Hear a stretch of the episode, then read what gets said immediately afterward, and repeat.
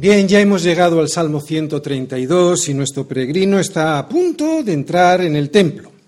Él, que ha ido dando una serie de pasos para poder llegar hasta Jerusalén, nos ha ido mostrando todo lo que él ha ido aprendiendo y recordando desde que salió de su casa allí en el Salmo 120.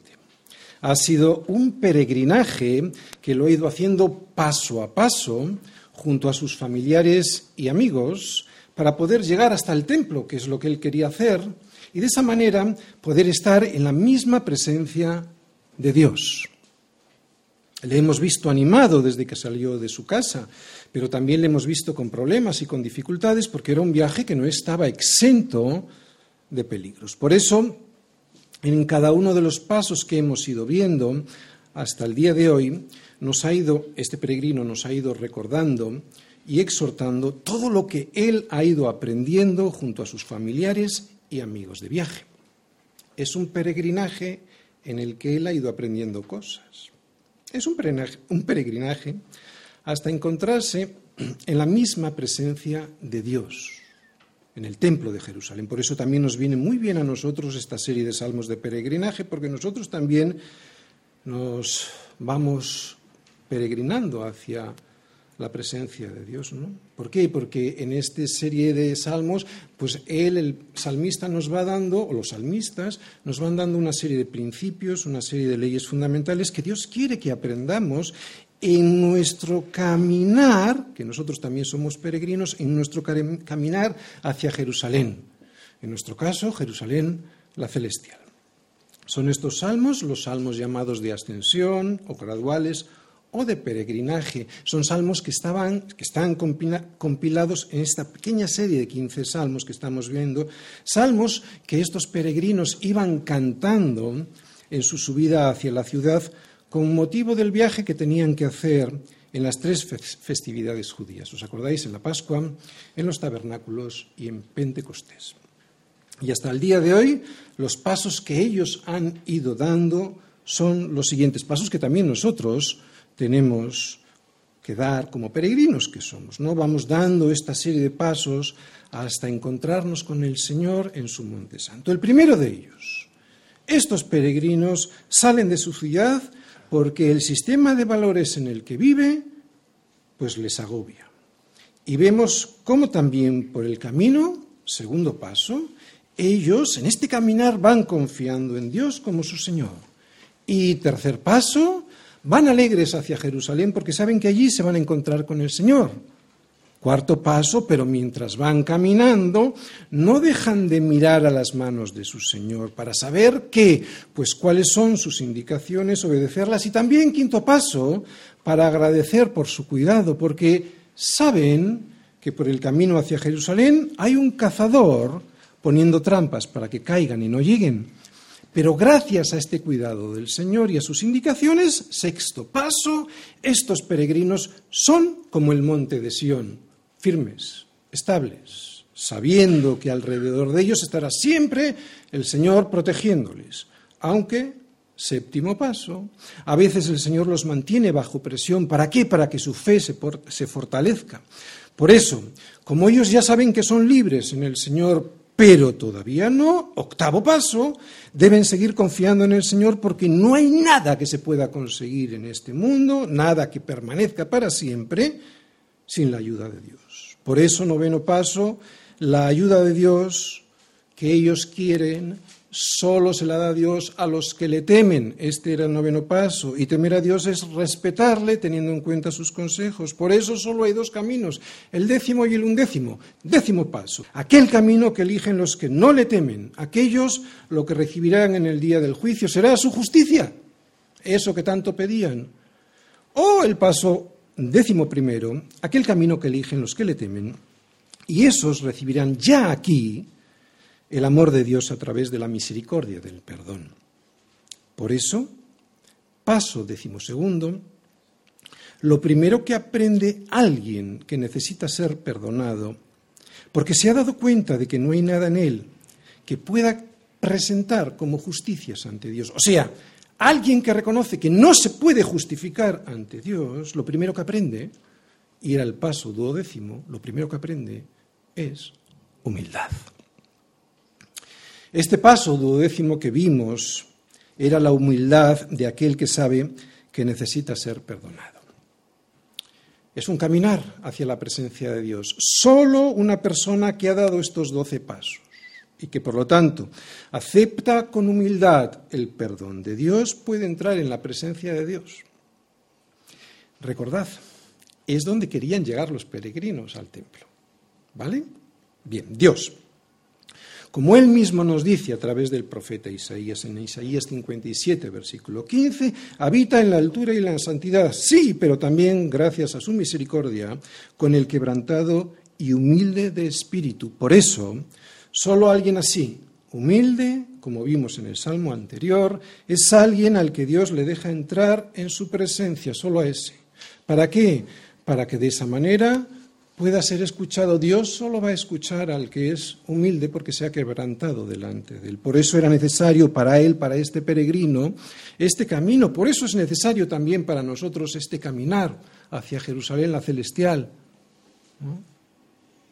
¿Te das cuenta? Es necesario. Es necesario. Es un camino que hace que te des cuenta que necesites esta humildad. Así que ya conocemos el siguiente paso, el paso décimo tercero, y es el anhelo del salmista por poder entrar en la presencia de Dios para poder tener comunión con Él. Por eso, Señor, como peregrinos que somos, por eso, Señor, acuérdate que vengo desde lejos, desde muy lejos Acuérdate de toda la aflicción por la que he pasado por el camino. Acuérdate, Señor, que no solo habitas en la altura y la santidad, sino que también lo haces con el quebrantado y humilde de espíritu. Por eso, Señor, acuérdate de tu Hijo. Acuérdate de lo que hizo tu Hijo en la cruz, porque yo quiero entrar en tu presencia. Salmos 132. Acuérdate, oh Yahvé, de David y de toda su aflicción, de cómo juró a Yahvé y prometió al fuerte de Jacob, no entraré en la morada de mi casa, ni subiré sobre el lecho de mi estrado, no daré sueño a mis ojos ni a mis párpados adormecimiento, hasta que haya lugar para Yahvé, morada para el fuerte de Jacob. Y aquí en Éfrata lo oímos, lo hallamos en los campos del bosque. Entraremos en su tabernáculo, nos postraremos ante el estrado de sus pies. Levántate, oh Yahvé, al lugar de tu reposo, tú y el arca de tu poder. Tus sacerdotes se vistan de justicia y se regocijen tus santos. Por amor de David, tu siervo, no vuelvas de tu ungido el rostro. En verdad juró Yahvé a David, y no se retractará de ello de tu descendencia pondré sobre tu trono.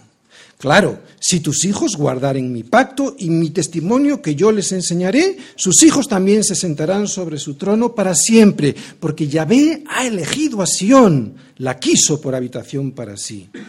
Este es para siempre el lugar de mi reposo. Aquí habitaré, porque la he querido. Bendeciré abundantemente su provisión, a sus pobres saciaré de pan. Asimismo vestiré de salvación a sus sacerdotes, y sus santos darán voces de júbilo. Allí haré retoñar el poder de David. He dispuesto lámpara a mi ungido. A sus enemigos vestiré de confusión, mas sobre él florecerá su corona. Este salmo es un salmo que habla de la confianza que tenemos que tener en las promesas de Dios. Y es bastante probable que haya sido escrito este salmo por el rey Salomón. O si no ha sido escrito directamente por él, el salmista que lo escribió fue inspirado por los acontecimientos que tuvieron lugar justo antes de que el arca de la alianza fuese trasladada desde el tabernáculo que David le había preparado en Jerusalén hasta el templo que Salomón le acababa de construir. Estamos en ese momento en el momento en el que el arca que estaba en el tabernáculo va a pasar al templo recién construido por Salomón. Acabamos de leer cómo Salomón recuerda los grandes anhelos y sufrimientos que su padre, el rey David, tuvo para prepararle habitación al Señor. Pero antes de entrar en este salmo versículo a versículo, quisiera hacer un pequeño repaso por la historia del arca de la alianza de la que habla este salmo, el arca del pacto. ¿Para qué? Pues para poder entender mejor este salmo. Así que vamos en busca del arca perdida. Vamos a ver si encontramos este arca y lo que significa. Bien, este año celebramos el 500 aniversario de la Reforma Protestante, pero es importante recordar que nuestras raíces no se hunden en ese evento. Aunque fue trascendental para sacar las escrituras de las tinieblas de la Edad Media y llevarlas a la luz del Renacimiento, no es ni mucho menos ese acontecimiento la base de nuestra fe. La base de nuestra fe, tenemos que tenerlo muy claro, son las promesas que Dios ha hecho.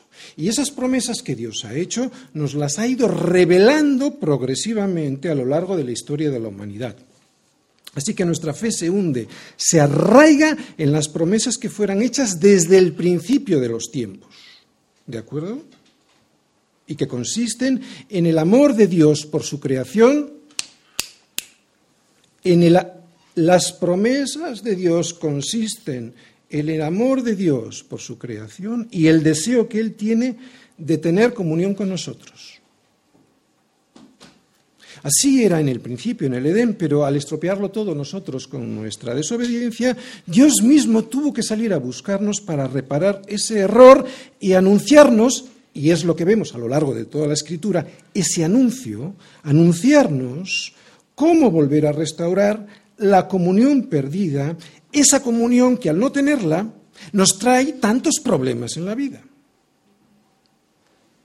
Este anuncio lo fue haciendo, como digo, de manera progresiva. ¿Hasta cuándo? Hasta el día en el que llegó el hijo de la historia de la que se habla en este salmo. Porque en este salmo se habla de un hijo, de David. Y es un hijo que no es Salomón. Salomón en este salmo tan solo es la sombra de ese hijo. Es un hijo mucho más importante, el más importante de los descendientes del rey David, el Señor Jesucristo. Bien, todos sabemos que Dios se apareció a Abraham para anunciarle, haré de ti una nación grande. era un solo hombre, iba a hacer de él una nación grande, y te bendeciré y engrandeceré tu nombre y serás bendición. Esta es una promesa, la de la nación grande que iba a surgir de Israel, esta es una promesa que se encarnó en el pueblo de Israel. Con esta nación grande que Dios haría de nacer de Abraham, Dios tendría una relación especial. Siempre lo dijo desde el principio, ¿no? Y sería con un propósito. No era una relación especial sin ningún motivo. Esta relación especial que el Señor quería tener con su pueblo tenía un propósito. ¿Cuál era?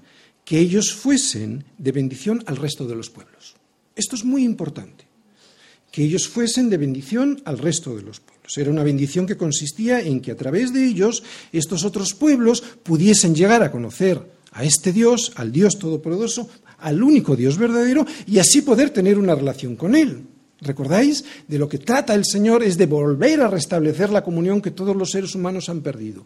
Buscó pues a un pueblo y le dio un propósito que fueran de bendición a todas las naciones, para que pudieran todos los pueblos tener una relación personal con Dios. Para ello les iba a dar dando provisiones, sustento y promesas de futuro, promesas de futuro, promesas en las que había que creer sin ver, porque una promesa la tienes que creer sin verla, ¿verdad? Como por ejemplo, cuando Dios le ofreció a Abraham una tierra para morar y sin embargo él siempre vivió allí como un extranjero. Fue mucho más tarde, más tarde de esta promesa que le hizo Abraham, después de haber estado 400 años este pueblo descendiente de Abraham esclavizados en Egipto, cuando Dios decidió a través de Moisés llevar al pueblo, a este pueblo descendiente de Abraham, hasta esa misma tierra en la que él había habitado, para que tomaran posesión de esa tierra. Así que Dios cumplió su promesa, pero no lo vio Abraham. Es por fe. Pero lo que nos interesa de esta historia es la alianza, el pacto, el pacto que Dios hizo con ellos durante este viaje, este viaje de este pueblo que los saca de Egipto. Durante ese viaje hay un pacto. La promesa había sido hecha antes a Abraham, pero ahora, cuando Dios los ha sacado de Egipto, Dios les marca claramente una serie de condiciones para que ese acuerdo Él lo pueda, Dios lo pueda cumplir con ese pueblo. Él no cambia las condiciones, siguen siendo las mismas. En este viaje lo único que hace es aclarar esas condiciones. Básicamente consiste en que Él sería su Dios y ellos serían su pueblo. Esto implicaba, y nos, nos enseña mucho esto a nosotros también, implicaba apartarse para Él. Y este apartamiento, esta santidad, se materializaría como en el cumplimiento de unas leyes que Dios les dio de manera clara y específica en dos tablas de piedra, o sea, en los diez mandamientos. El primero de esos mandamientos decía, yo soy. ¿Y esto qué quiere decir? Con esto les estaba diciendo que Él era el único Dios, que no existía otro Dios. Yo soy el Señor tu Dios, que te saqué de la tierra de Egipto, de casa de servidumbre. No tendrás dioses ajenos delante de mí, entre otras cosas porque no existen otros dioses, no existe otro Dios. Yo soy. No tendrás dioses ajenos delante de mí. Antes ya se lo había dicho O mejor dicho, ya les había dicho a través de Moisés que ellos serían su pueblo, su único pueblo, un pueblo escogido por Dios, un pueblo especial, un pueblo con el que Dios quería tener una relación especial. Así se lo dijo a Moisés. Vosotros visteis lo que hice a los egipcios y cómo os tomé sobre las alas de las águilas y os he traído a mí. Ahora pues, si diereis oído a mi voz, y guardaréis mi pacto, y guardaréis mi pacto, o sea, cumplid mis leyes. Vosotros seréis mi especial tesoro sobre todos los pueblos, porque mía es toda la tierra, y vosotros me seréis un reino de sacerdotes y de gente santa. Hay que cumplir su justicia, pero no podemos. Bien, vamos a ver las dos bases de este pacto, porque Dios es un Dios de justicia y quiere que su pueblo sea justo. Y esto significa cumplir su justicia. Y su justicia está explicitada en, en los diez mandamientos. Bien, las dos bases de este pacto. Vamos a empezar por la justicia. Este pacto que ellos tenían que guardar estaba basado en la ley, en la ley de los diez mandamientos. Estos diez mandamientos eran la esencia de la ley que ellos tenían que obedecer. Y como Dios es un Dios justo, Él demanda justicia a su pueblo para que se aparten del resto de los pueblos que no cumplían esa justicia, esas leyes. Eran pues un pueblo de gente santa. Se tenían que apartar. Pero atención, cuando hablamos de apartarse no estamos hablando de apartarse físicamente, sino de apartarse de sus ídolos, de su sistema de valores, de sus costumbres. Porque claro, si se apartan físicamente de otros pueblos, no pueden ser de bendición a esos otros pueblos. Lo digo porque hay muchos cristianos que terminan por querer hacer esto, separándose del mundo, y eso no es lo que dice Dios. Es lo más cómodo, apartarse del mundo, ¿no? viviendo, pues no sé, pues, no. Justicia. Dios es un Dios justo y quiere que su pueblo sea justo apartándose, en este sentido que os he dicho, apartándose para Él. Pero también es un Dios misericordioso y esta es la otra base de su pacto. Y por eso también les dio una serie de rituales a través de los cuales ellos podrían mostrarle a Dios su arrepentimiento por el quebrantamiento de esos mandatos de Dios. Él les ofrecía perdón cuando ellos se apartaban de Dios, o sea, cuando perdían su santidad, cuando se acercaban a otros pueblos, y recordar, no estamos hablando de acercarse físicamente, sino cuando se acercaban a su sistema de valores, a sus ídolos, a lo esos pueblos que no seguían a Dios y a sus consejos. Este era el pacto. Vosotros sois mi pueblo, obedeciendo, y yo soy vuestro Dios, cuidándoos. Si algo sale mal, me pedís perdón y me lo pedís de corazón y yo os perdono. Y seguimos caminando juntos hacia adelante. Este era el pacto. Y para ofreceros el perdón, yo os voy a apartar a una tribu de entre vosotros para que se conviertan en sacerdotes, para que sean ellos los que me ofrezcan los sacrificios de animales con el derramamiento de su sangre como pago por el, quebrantamiento de esa justicia, o sea, por el quebrantamiento de esa ley que yo os he dado. Así pues, ellos estos animalitos inocentes, ocuparán vuestro lugar, esa va a ser mi misericordia hacia vosotros. Dios, justicia y misericordia. Como ya sabemos, estos sacrificios de animales eran la sombra de lo que habría de venir. ¿Cuál era lo que habría de venir y que esto era la sombra? Pues el glorioso sacrificio de Cristo en la cruz con el derramamiento de su sangre como precio a pagar en nuestro lugar por nuestra injusticia. O sea, la injusticia de no cumplir la justicia, por nuestra injusticia como precio que llevó sobre él por nuestros pecados. Así pues, como sois un pueblo nómada, les está diciendo, me vais a construir un arca. Como sois un pueblo nómada, o sea, un pueblo que se va a ir moviendo de un lugar a... Recordad, estamos cuando le saca de Egipto, ¿de acuerdo? Están caminando hacia una tierra que va a ser su tierra de promisión. Como vais a ir moviéndoos de un lugar hacia otro, hasta que lleguéis a la tierra de prometida, incluso una vez allí, tendréis que ir ganando terreno para ocupar toda la tierra que yo os he dado, me vais a construir un arca. No será una caja cualquiera, será el arca de la, de la alianza entre nosotros.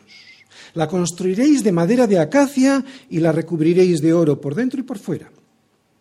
Allí estaré yo, en ese arca, porque el interior del arca contendrá la ley del Señor, mi justicia.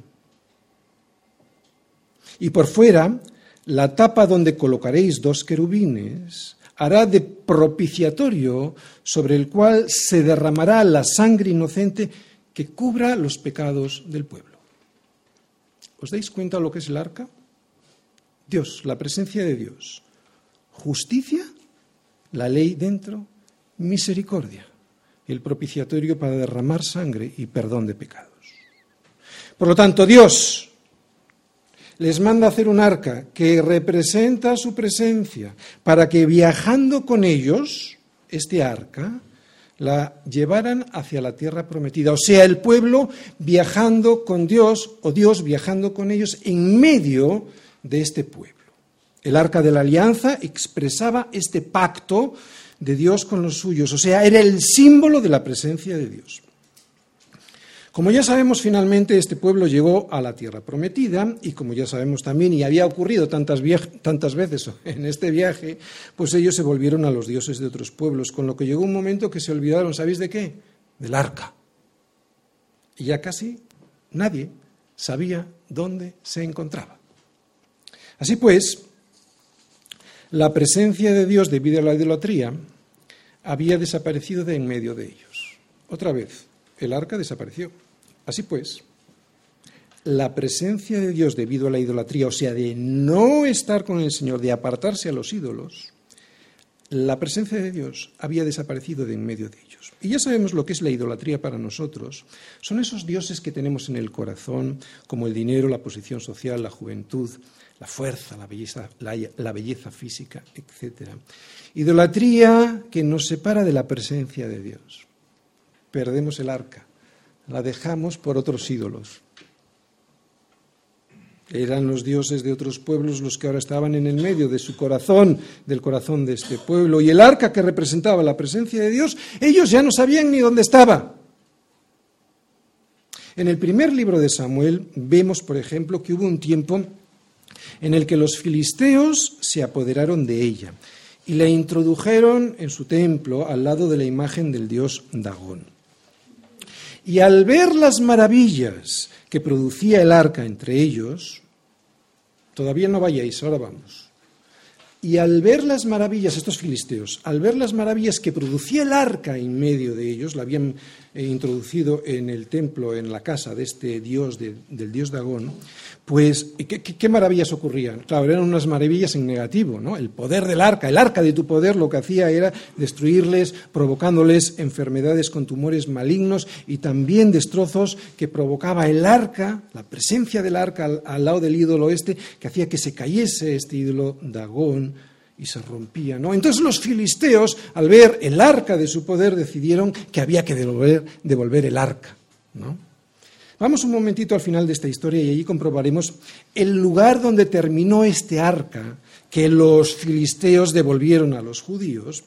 Pero antes voy a volver a leer el versículo 6 de este salmo porque ahí nos dice algo sobre este lugar en donde se encontraba el, arca. Versículo 6 del Salmo 132 dice así, He aquí, en Éfrata lo oímos, lo hallamos en los campos del bosque. Lo hallamos se refiere al Señor, hallamos al Señor representado por el arca, ¿de acuerdo? O sea que por allí estaba.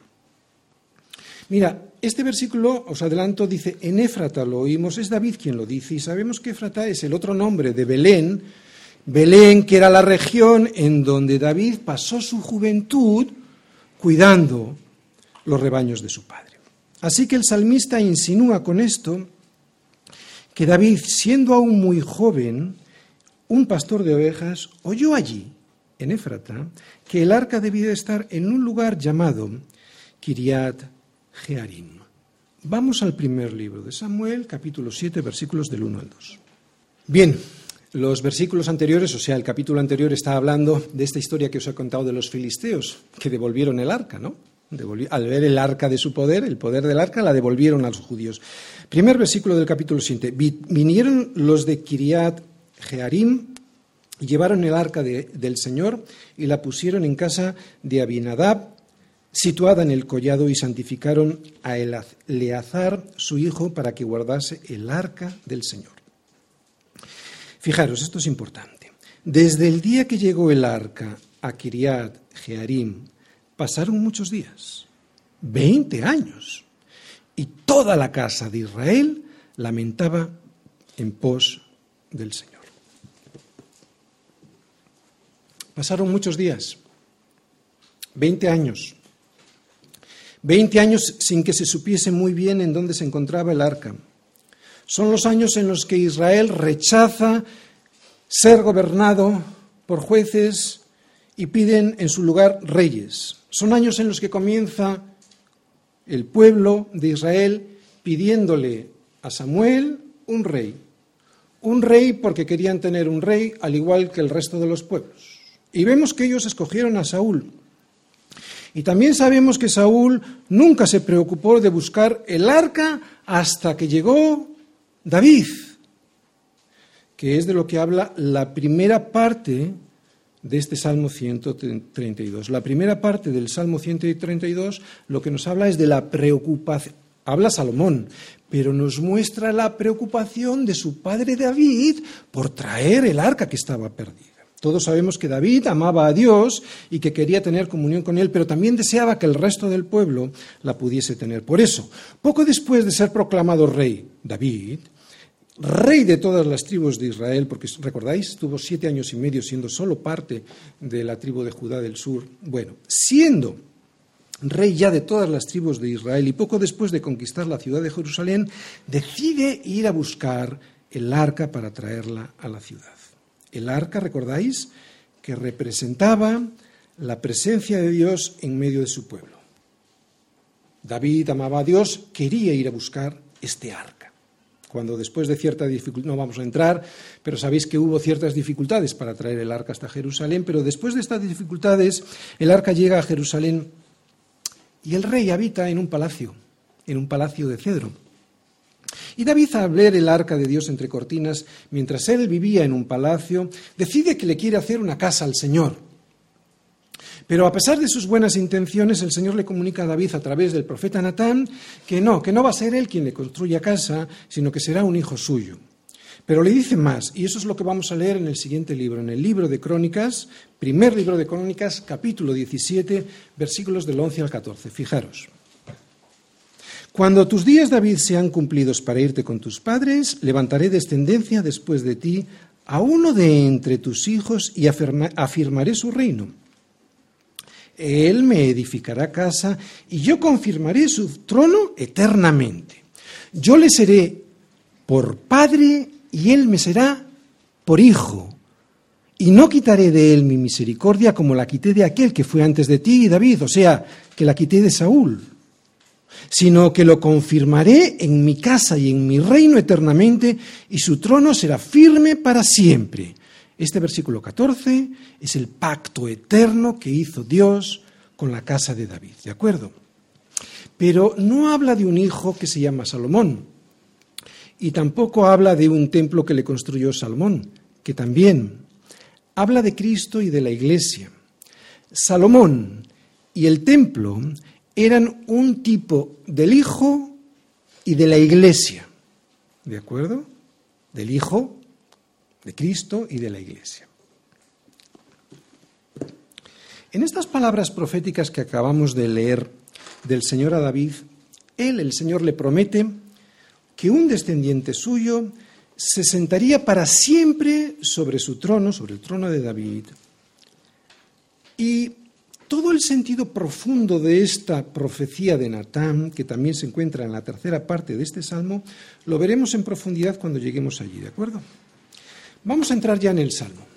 Ya a partir de aquí vamos a entrar en el salmo. Lo que ahora vamos a escuchar es una oración. Todo este salmo es una oración. Es una oración de Salomón en el día de la inauguración, en el momento de la inauguración del templo que él le construyó, en el momento en que iba a entrar, en el que iban a introducir el arca dentro, el día de la dedicación del templo que él, que Salomón, le construyó. Bien, he dividido esta, este salmo, esta oración, en tres partes para entenderlo mejor. Este es el esquema. Primera parte, la promesa de David a Dios, versículo del 1 al 7. Segunda parte, lo que Salomón pidió, versículos del 8 al 10. Y tercera parte, la promesa del Señor a David, versículos del 11 al 18. Empezamos. Primera parte, la promesa de David al Señor. Hay un juramento de David a Dios, versículos del 1 al 7. Os recuerdo, es una oración de Salomón, pero está rememorando unas palabras de su padre David. ¿De acuerdo? Acuérdate, oh Yahvé, de David, mi padre. No dice mi padre, pero lo digo yo para entenderlo mejor. Y de toda su aflicción, de cómo juró a Yahvé y prometió al fuerte de Jacob, no entraré en la morada de mi casa, ni subiré sobre el lecho de mi estrado, no daré sueño a mis ojos ni a mis párpados adormecimiento, hasta que haya lugar para Yahvé, morada para el fuerte de Jacob. Y aquí en Áfrata lo oímos, lo hallamos en los campos del bosque. Entraremos en su tabernáculo, nos postraremos ante el estrado de sus pies. Estas palabras de Salomón, que Salomón expone a Dios, es algo que él, que Dios ya sabía. Ya lo sabía, él ya sabía que David no podía dormir pensando que el Señor estaba entre las cortinas del tabernáculo y sin embargo él moraba donde? En su casa durmiendo sobre el lecho de su estrado. Esta imagen, el lecho de su estrado, lo que nos ilustra es sobre una cama que está elevada sobre el suelo por un estrado. O sea, que David se avergonzaba porque dormía como un rey mientras el Señor estaba por los suelos. Y no es tanto que David no durmiera literalmente. Esto es un recurso poético, es una expresión lírica en la que exagera una situación, el no dormir, el no cerrar sus párpados, hasta que pueda conseguirle al Señor una casa para habitar. Así que lo que aquí vemos es la base sobre la que Salomón comienza su oración. Lo que él le va a pedir luego a Dios en la segunda parte, lo que Salomón le va a pedir a Dios, no lo va a hacer él, Salomón, en base a sus propios méritos, sino que lo que va a hacer es, lo que está haciendo es presentarle a Dios los desvelos que tenía David por conseguirle traer primero el arca hasta Jerusalén y luego construirle un templo. Aplicación práctica antes de seguir.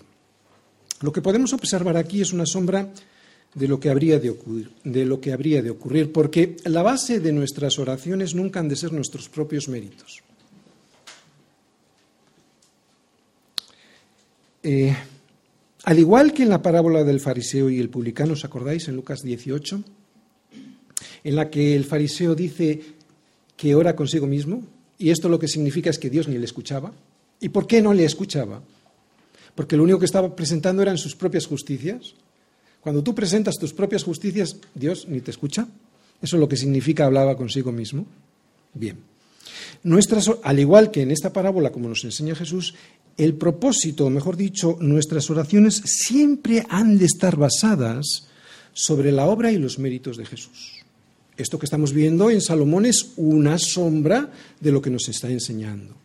No está pidiendo sobre la base de sus propios méritos, sino en este caso sobre la base de los méritos, de los esfuerzos, de los desvelos, como una sombra de los desvelos de su padre David. Así pues, los sufrimientos de David que Salomón expone aquí son como una sombra, digo, de los sufrimientos de Cristo. ¿Para qué?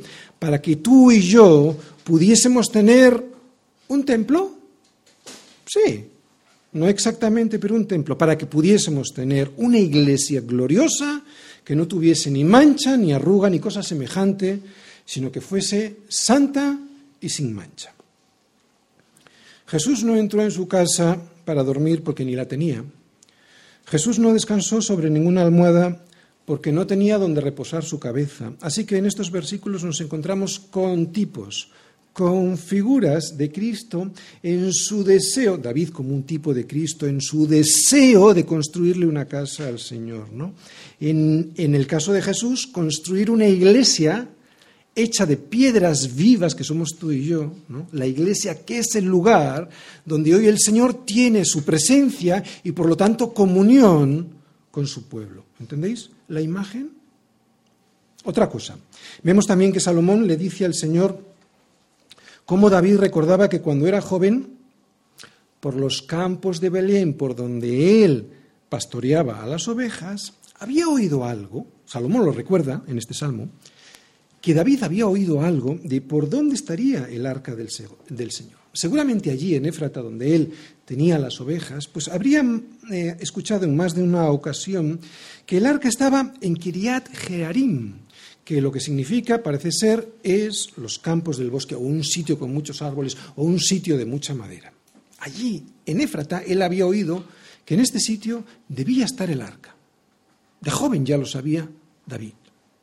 Bien, otra aplicación práctica. Yo creo que esto es una enseñanza para nosotros porque antes hemos visto que los filisteos devuelven el arca el arca de su poder, porque han visto el poder de Dios, la devuelven a los judíos y sin embargo el rey Saúl, durante todo su reinado, no se preocupa de buscar el arca. Los filisteos la devuelven, como digo, porque han visto el poder de Dios, claro, en negativo, a través de muchos tumores que les ocasionaba, ¿no? Pero Saúl ni se preocupa.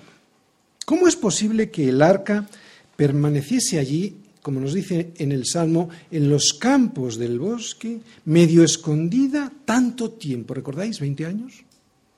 ¿Cómo puede ser que un rey como Saúl no hubiese tenido ningún deseo de ir a buscarla para que el pueblo pudiese disfrutar del arca que tanto tiempo les había guiado por el desierto?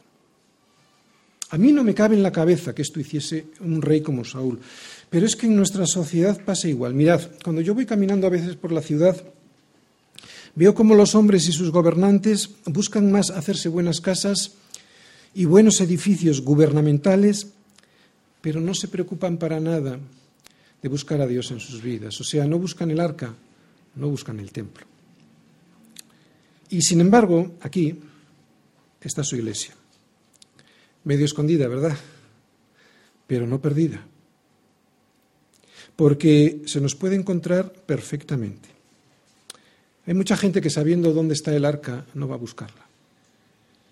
Pero pocos son los hombres, como digo, y menos los gobernantes que desean tener una relación personal con Dios a través de la exposición de la palabra, de la comunión unos con otros y del Espíritu Santo. O sea, tener una relación con Dios a través de la iglesia, que es el sitio ahora donde habita su presencia.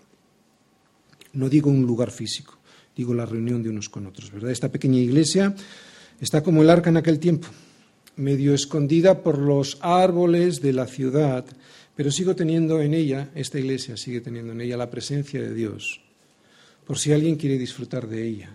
Y la presencia de Dios es a través de su palabra, especialmente, especialmente. Ahora viene lo que le pide Salomón al Señor específicamente, porque lo anterior también era una oración, pero eran palabras, deseos de David. Ahora viene, vamos a decir así, la oración específica de Salomón. Solo son tres versículos. Hay que recordar que lo que le va a pedir ahora en estos tres versículos a Salomón, él lo basa en lo que hemos visto en la primera parte, o sea, en lo que David sufrió, y lo que vamos a ver en la tercera parte, o sea, en las promesas que le dio Dios a David. Por lo tanto, lo que ahora vamos a ver es la oración específica del rey Salomón en base a lo que David juró al Señor, primera parte, y en base a lo que el Señor le juró a David, tercera parte. ¿De acuerdo? Antes de ir ahí, Salomón, vamos a recordar, porque esto es lo que dice Salomón en el momento en el que va a entrar en arca, o sea, van a meter el arca que estaba en el tabernáculo entre cortinas, la van a meter dentro del, van a colocarla dentro del templo que él acababa de construir. ¿no? ¿Para qué? Pues para que lo habite ese templo con su gloria, con su poder. ¿no? Vamos a ver primero esta oración en el segundo libro de Crónicas. Lo que vamos a ver en el Salmo lo vamos a ver primero en el segundo libro de Crónicas, 6, 41 y 42. Todo este capítulo 6 habla, por si lo queréis leer en casa, todo este capítulo 6 habla de la dedicación del templo, ¿de acuerdo? De la dedicación de Salomón del templo que le ha construido. Versículo 41. Esta es la oración que vamos a ver del Salmo. Oh Señor Dios, levántate ahora para habitar en tu reposo, tú y el arca de tu poder. Oh Señor Dios, sean vestidos de salvación tus sacerdotes y tus santos se regocijen en tu bondad. Señor Dios, no rechaces a tu ungido, o sea, a él mismo, ¿no? Está pidiendo por Salomón. Acuérdate de tus misericordias para con David, tu siervo.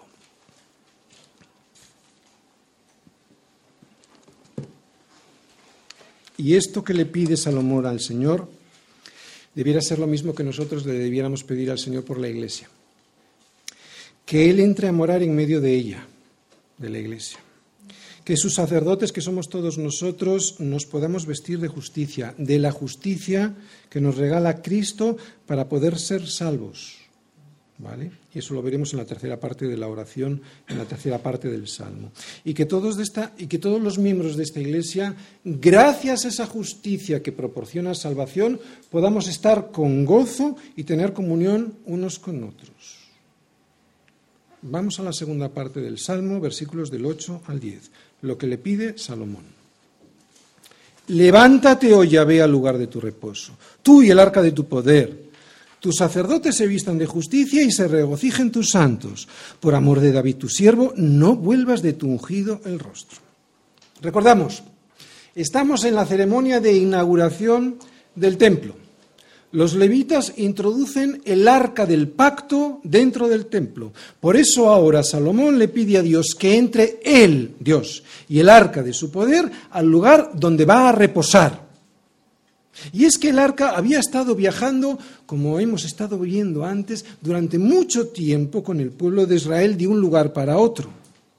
Tiempo después también había sido, como hemos visto, capturada por los filisteos y estos filisteos, al ver el arca de su poder, decidieron devolverla a los judíos. Después estuvo 20 años eh, por ahí perdida, ¿verdad?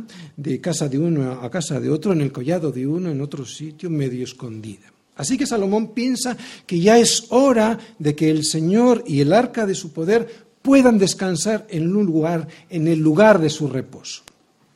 Bien, evidentemente Dios no necesita un lugar para reposar y mucho menos necesita habitar en un lugar hecho por manos humanas. Lo que Salomón está intentando mostrarle a Dios es el anhelo que él tenía, Salomón, y que también tuvo su padre David, de que, se de que él estuviese ya definitivamente Dios, la presencia de Dios entre ellos, en esa tierra que él, Dios, les había dado en posesión, y ya no más de aquí para allá, o sea, ya el Señor en Jerusalén sin moverse. Por eso vemos que le pide cuatro cosas. Fijaros, que Dios, representado por el arca, entre en el templo. Segundo, que los sacerdotes allí se puedan vestir de justicia y de esa manera los santos tuviesen el gozo de pertenecer a un pueblo que recibe la justicia de un Dios todopoderoso y esa justicia les da salvación, por eso él, Salomón, cuarta cosa que vemos, le pide como rey ungido de Israel que necesitaba tener sabiduría y la bendición del Señor para poder guiar al pueblo. Pues esto mismo debemos de pedir nosotros para la iglesia. Que el Señor entre en el templo.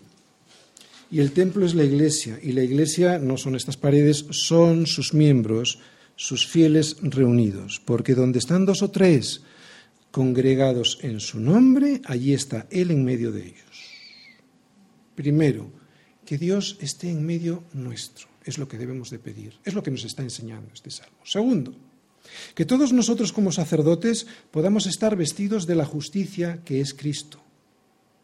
Para que, luego lo explicamos, porque esa justicia nos va a dar la salvación. Para que de esta manera los santos, tercera cosa, puedan estar con gozo. ¿Por qué? Porque han recibido una justicia que no tenían y que les da una salvación que no tenían tampoco.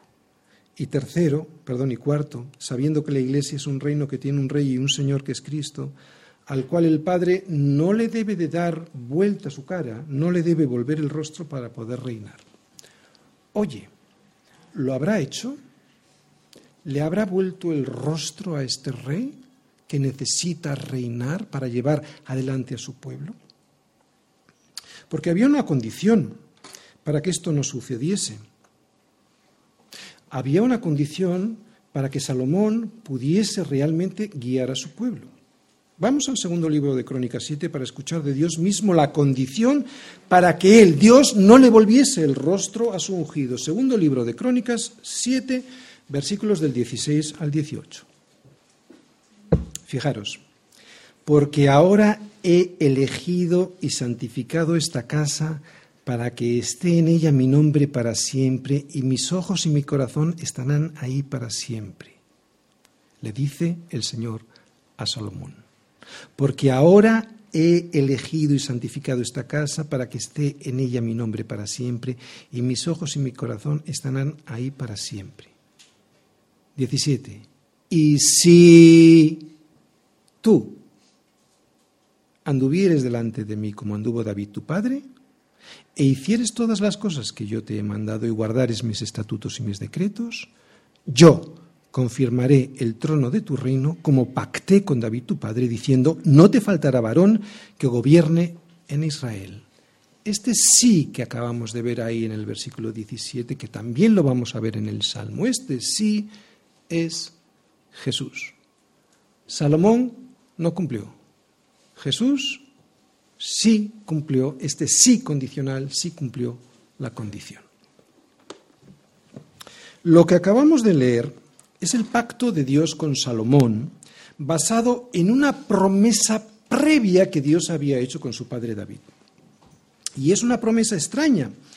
Es una promesa muy extraña, en principio, porque, como hemos leído y volveremos a ver en la tercera parte del Salmo, contiene un hecho de futuro que Dios va a hacer sí o sí, una promesa que se va a cumplir sí o sí, o sea, que ese templo va a ser para siempre el lugar de su reposo, y que pondrá también un descendiente de David en el trono, sobre el trono, también para siempre. Pero es rara esta promesa porque al mismo tiempo le pone una condición que sabemos que Salomón ni su pueblo cumplió. Entonces, si no cumplió la condición, ¿cómo puede ser que Dios cumpla su promesa, porque dice que la va a cumplir sí o sí, esa promesa dada a David? Vamos a verlo. Tercera parte, versículos del 11 al 18, la promesa de Dios a David, o sea, el juramento de Dios a David. Yo lo voy a leer y voy a ir intercalando alguna frase para entenderlo mejor, como promesa de futuro, ¿de acuerdo? Versículo 11. En verdad juró Yahvé a David, y no se retractará de ello, de tu descendencia pondré sobre tu trono. Claro, si tus hijos guardaren mi pacto y mi testimonio que yo les enseñaré, pacto y testimonio que está metido en el arca en forma de diez mandamientos. Salomón, ese es el que tienes que guardar. Si tus hijos guardaren mi pacto, sus hijos también se sentarán sobre el trono para siempre.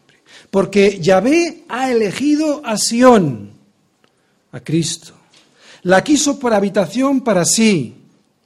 O sea, cada uno de nosotros unidos a Cristo somos ahora la habitación de Dios. Dios ya no tiene un lugar físico, sino que Él habita en medio de su iglesia. Otra vez, porque Yahvé ha elegido a Sión, a Cristo, la quiso por habitación para sí. Este, o sea, Cristo, su iglesia, este lugar, es para siempre el lugar de mi reposo. Aquí habitaré porque la he querido. Bendeciré abundantemente su provisión. A sus pobres saciaré de pan. Y son los pobres de espíritu. Esos son los que reciben el pan que descendió del cielo, o sea, los que reciben a Jesús, los pobres de espíritu. Versículo 16, asimismo vestiré de salvación a sus sacerdotes y sus santos darán voces de júbilo. Claro, ¿cómo no la van a dar si van a ser salvos? Versículo 17, allí, en ese lugar, o sea, en Cristo, en la iglesia, no como lugar, ¿eh? sino la habitación de Dios en medio de su pueblo. Allí haré retoñar el poder de David. Oye, y si dice que lo hará retoñar, eso significa que en algún momento ese reino iba a medio desaparecer, ¿no? Como que estaría muerto. Y sin embargo dice, allí haré retoñar el poder de David. He dispuesto lámpara a mi ungido. ¿Cuál es la lámpara? ¿Y quién es el ungido? Cristo es el ungido, la lámpara es la palabra. He dispuesto lámpara a mi ungido.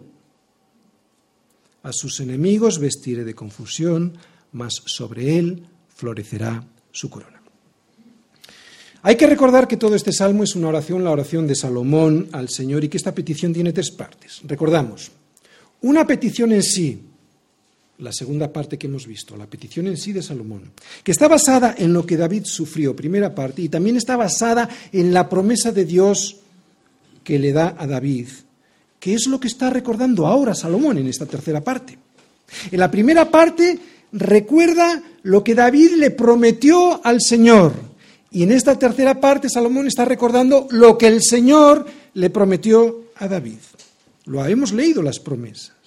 Estas promesas que Dios le da a David las podéis comprobar luego si queréis en casa en el segundo libro de Samuel capítulo 7 versículos del 12 al 16 del 12 al 16 y también en el primer libro de Crónicas 17, del 11 al 14. Bien, allí, en estos libros, y también aquí, en este salmo, podemos ver que la respuesta del Señor a David por el anhelo de construirle una casa al Señor, Él, Dios, se lo confirma y además dirá que lo hará, pero que lo hará abundantemente, aunque con matices y condiciones.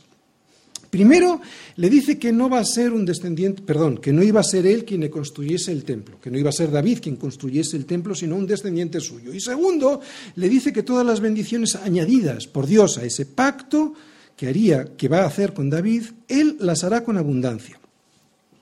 Pero que Salomón tendría que guardar su pacto, es lo que hemos leído, que Salomón tendría que guardar su pacto y su testimonio y en consecuencia de esa manera también el pueblo le seguiría en el guardar ese pacto y ese testimonio. Esta condición la encontramos en el versículo 12 de este salmo.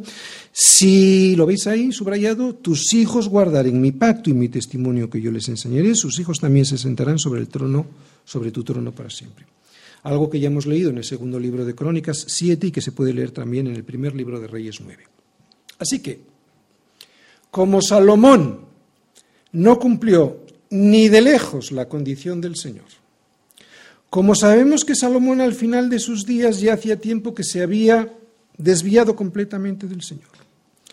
Y como los siguientes reyes de Israel fueron tan desastrosos que primero dividieron el reino y después llevaron el pueblo a la idolatría para finalmente ser expulsados de la tierra que el Señor les había dado y perder definitivamente el arca, yo solo veo posible una de estas cuatro opciones. O el Señor mintió en su promesa a David. Y Dios no es mentiroso como el hombre. O se equivocó y Dios no se equivoca.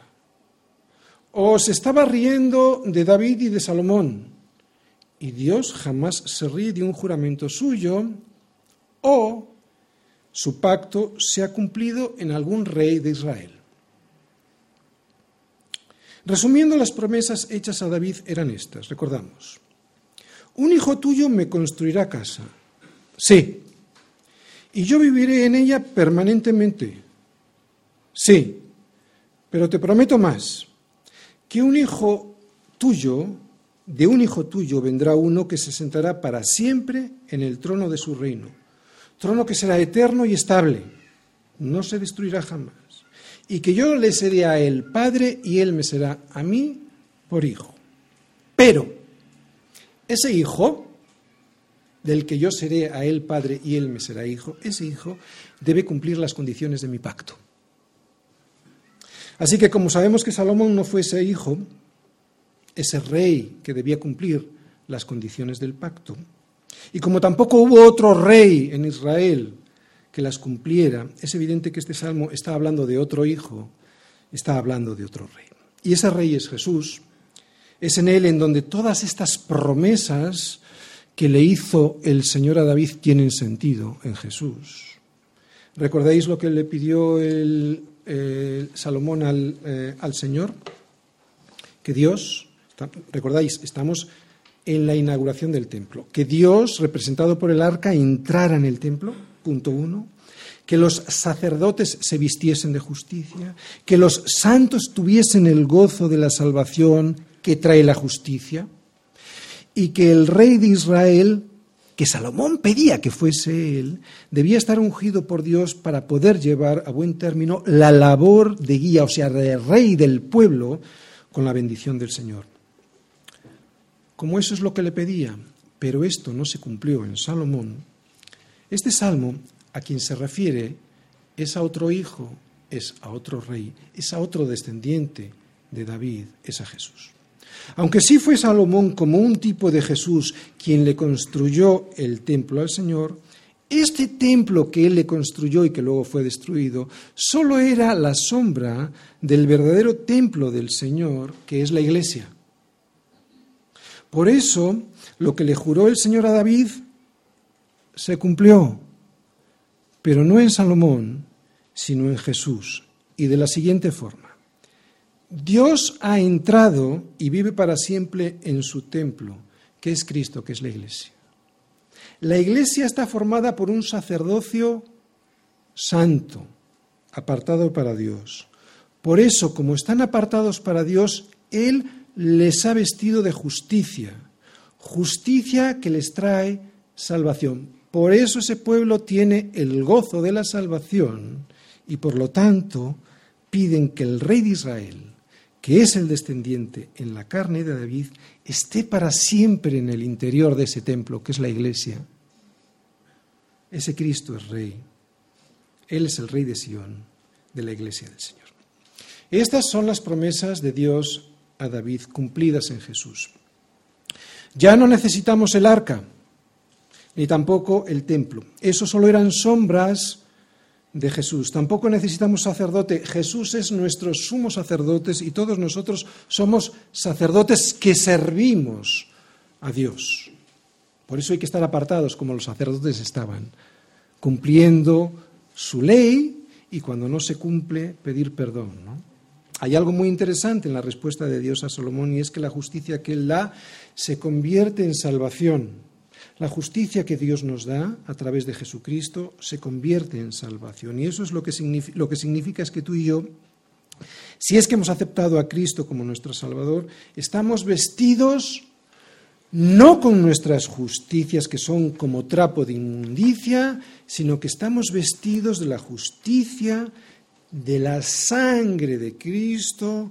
Por eso Dios, cuando nos ve, nos ve no con nuestras justicias, sino a través de la sangre de su Hijo, y eso lo que significa es que estamos vestidos de su salvación. Pero para que esta promesa que Dios le dio a David se cumpla en tu vida, has de creer en la justicia que es Cristo y que se cumplió perfectamente en su vida y luego en la cruz, y aceptar la misericordia del perdón que el Padre te quiere dar si crees que Jesucristo es el Rey de Israel y que murió por tus pecados. O sea, tienes que creer que Jesús viene de la raíz, es la raíz de David, venida del cielo y manifestada en carne. Más al resto, a sus enemigos, a aquellos que no creen en Jesús, a aquellos que le desprecian y no quieren seguir sus consejos y, y testimonios, a esos, como hemos leído, los vestirá no de justicia que trae salvación, ¿os acordáis de lo que les vestirá? De confusión. Ya están aquí totalmente confundidos. ¿Cuánto más en el día del juicio? Están confundidos. A lo bueno llaman malo y a lo malo bueno. Total confusión por no estar libres en la verdad de Cristo. Están vestidos de confusión incluso aquí. Nosotros vestidos de salvación gracias a la justicia de Cristo, y eso trae gozo, ellos vestidos de confusión. Por eso el pueblo de Dios está gozoso. De, ahí viene tu gozo, de ahí radica todo tu gozo. Jesús en el Salmo, yo creo que hemos visto a Jesús por todo el Salmo, ¿verdad? Pero está especialmente en el sí condicional que hemos visto en el versículo 12, porque si el, si el, Señor, si el Señor Jesús no hubiese cumplido a la perfección la condición del pacto que se le encomendó, hoy estaríamos perdidos. Hoy estaríamos con la necesidad de un templo físico y buscando el arca de la alianza para encontrarle un lugar de reposo a ese arca, para poder hacer sacrificios sobre ellas. Jesús en el Salmo. Oye, ¿y este Salmo en Jesús? Lo podemos ver en el Nuevo Testamento. Vamos a ver dos versículos en el Nuevo Testamento para comprobarlo. Lucas 1, 31 y 33, y luego vamos a Hechos, 29, 30, eh, Hechos 2, 29, 31. Lucas 1. En Lucas 1 lo que vemos eh, es, entre otras cosas, vemos el anuncio del nacimiento de Jesús, ¿vale? El anuncio a María del nacimiento de Jesús. Vamos a empezar en el versículo 31 que dice, y ahora concebirás en tu vientre y darás a luz un hijo y llamarás su nombre Jesús. Este será grande y será llamado Hijo del Altísimo. Y el Señor Dios le dará el trono de David su padre. ¡Wow! Y reinará sobre la casa de Jacob para siempre. Y su reino no tendrá fin. Oye, ¿y cómo ocurrió esto? Pues a través de la resurrección de Cristo. Vamos a verlo. Hechos 2, versículos del 29 al 31. Es la predicación, su primera predicación de Pedro. Varones hermanos, versículo 29, 2, 29. Varones hermanos, se os puede decir libremente del patriarca David, David, que murió y fue sepultado, y su sepulcro está con nosotros hasta el día de hoy. Pero siendo profeta, David, siendo profeta y sabiendo que con, el juramento Dios le había jurado que de su descendencia en cuanto a la carne levantaría al Cristo para que se sentase en su trono, y éste levantaría al Cristo para que se sentase en su trono, hace referencia explícitamente aquí Pedro al Salmo 132, versículo 11 sabiendo que había sido hecho esta promesa y viéndolo antes, porque era profeta David, viéndolo de alguna manera antes, habló de la resurrección de Cristo. O sea, David de alguna manera estaba nombrando la resurrección de Cristo, que su alma no fue dejada en el Hades, ni su carne vio corrupción. O sea, ¿qué vemos aquí? Que la resurrección de Cristo es el la resurrección de Cristo. Si no hubiera resucitado, no hubiera cumplimiento de promesa. La resurrección de Cristo es el cumplimiento de la promesa hecha a David. Señor, acuérdate de, ¿recordáis el título? Señor, acuérdate de tu Hijo en la cruz, de lo que Él hizo en la cruz. Señor, acuérdate, porque si miraras mis pecados, ¿os dais cuenta? La oración como sombra de nuestra oración, la oración de Salomón. Se estaba acordando de lo que David había hecho y de las promesas del Señor. Así debiera ser nuestra oración, ¿no? Señor, acuérdate de lo que hizo Cristo, tu Hijo, en la cruz, porque si miraras mis pecados, si miraras lo que yo he hecho, sé que estaría destruido. Esta es la humildad de reconocer nuestra incapacidad junto a la aceptación del perdón de Dios a través de lo que Cristo hizo en la cruz eso es lo que nos dará el acceso a su presencia. Aquí para que nos escuche y allí. Solo, y recordad que es un paso, estábamos hablando de un paso, el de la humildad, el paso anterior. Este es el de entrar en su presencia, el de entrar en un templo, en el templo del Señor, donde habita el Señor. ¿Recordáis? Paso duodécimo, humildad. Este paso, que es el décimo eh, tercero, habla de poder entrar gracias a esa humildad.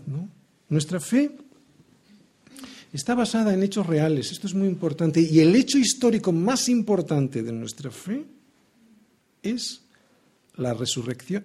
Hecho histórico más importante es la resurrección de Cristo. Es ahí donde se sustenta y donde está a salvo nuestra fe. Por eso, Señor, acuérdate de lo que hizo tu Hijo en la cruz por mí. Amén.